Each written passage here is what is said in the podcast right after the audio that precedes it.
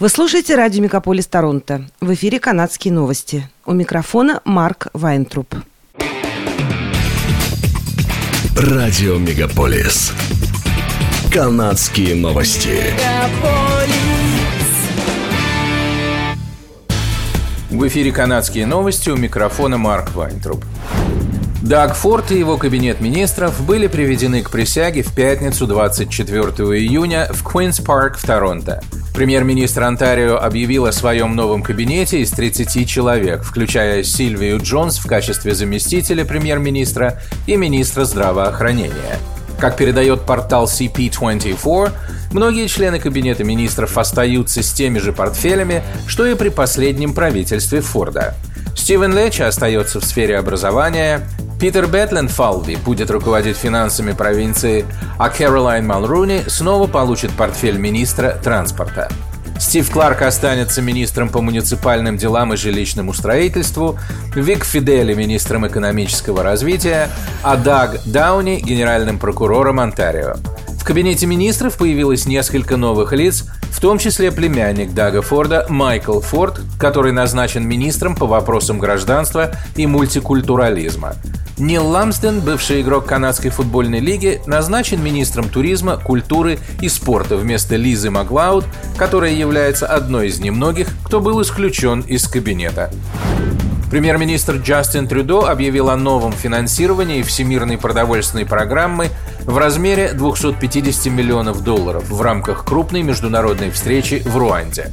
По словам Трюдо, новое канадское финансирование дополняет примерно 500 миллионов долларов, которые Канада уже пожертвовала с января, чтобы помочь решить проблему отсутствия продовольственной безопасности в развивающихся странах.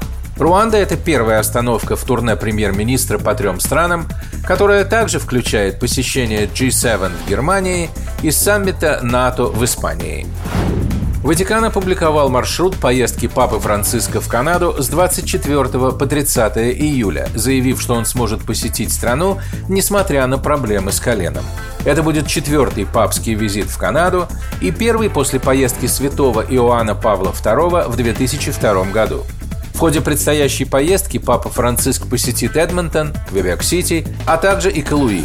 Ожидается также, что он встретится с бывшими учащимися школы-интерната для индейцев Эрминескин в Альберте, а затем посетит церковь коренных народов в центре Эдмонтона. Планируется, что Франциск принесет извинения за роль римской католической церкви в организации школ-интернатов в Канаде. Украина получит от Канады 10 запасных стволов для обеспечения поддержки гаубичных артиллерийских орудий М777. Об этом заявила министр обороны Анита Ананд. Также Канада передает более чем 20 тысяч патронов, закупленных в США, чтобы помочь Украине. Стволы стоимостью около 9 миллионов долларов будут использоваться с противотанковым оружием «Карл Густав» из арсенала вооруженных сил Канады, передает портал «Тарантовка». 24 июня Квебек отпраздновал Национальный день, один из самых популярных праздников в провинции, который объявлен выходным днем. Во многих городах и муниципалитетах традиционно прошли парады с привлечением артистов и членов различных спортивных клубов и танцевальных школ. На площадях и в парках прошли концерты, собирающие многочисленную публику, которая традиционно приходит на праздник в одеждах голубого и белого цветов. В Новую Францию, нынешний Квебек, праздник пришел с момента появления первых европейских переселенцев, но впервые о нем говорится в официальных хрониках колонии в 1646 году, пишет издание «Деловой Монреаль». Региональная полиция Йорка предъявила обвинение 19-летнему молодому человеку после того, как он предположительно привел в действие самодельное взрывное устройство в торговом центре в Нью-Маркете. По словам следователей, это произошло в четверг около 18.30 на фудкорте Upper Canada Mall в районе Янг-стрит и Дэвис-драйв. Полиция утверждает, что мужчина пришел на фудкорт, заложил взрывное устройство, а затем сбежал из торгового центра, прежде чем оно сдетонировало. Сообщение о телесных повреждениях не поступало. Кинологам удалось выследить мужчину в пределах района через некоторое время. Он был арестован на месте происшествия. Полиция установила личность подозреваемого.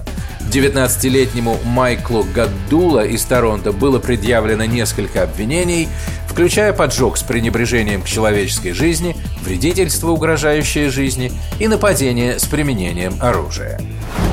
Лицензированные детские сады в районе Большого Торонто теперь могут подать заявку на субсидирование, что позволит им в конечном итоге снизить цены на уход за детьми до 10 долларов в день. В марте правительство Онтарио подписало соответствующее соглашение с федеральным правительством, пишет издание CP24. Однако многие детские сады в районе Большого Торонто не могли зарегистрироваться в программе, что привело к задержкам – Власти Торонто заявили, что процесс приема заявок начался.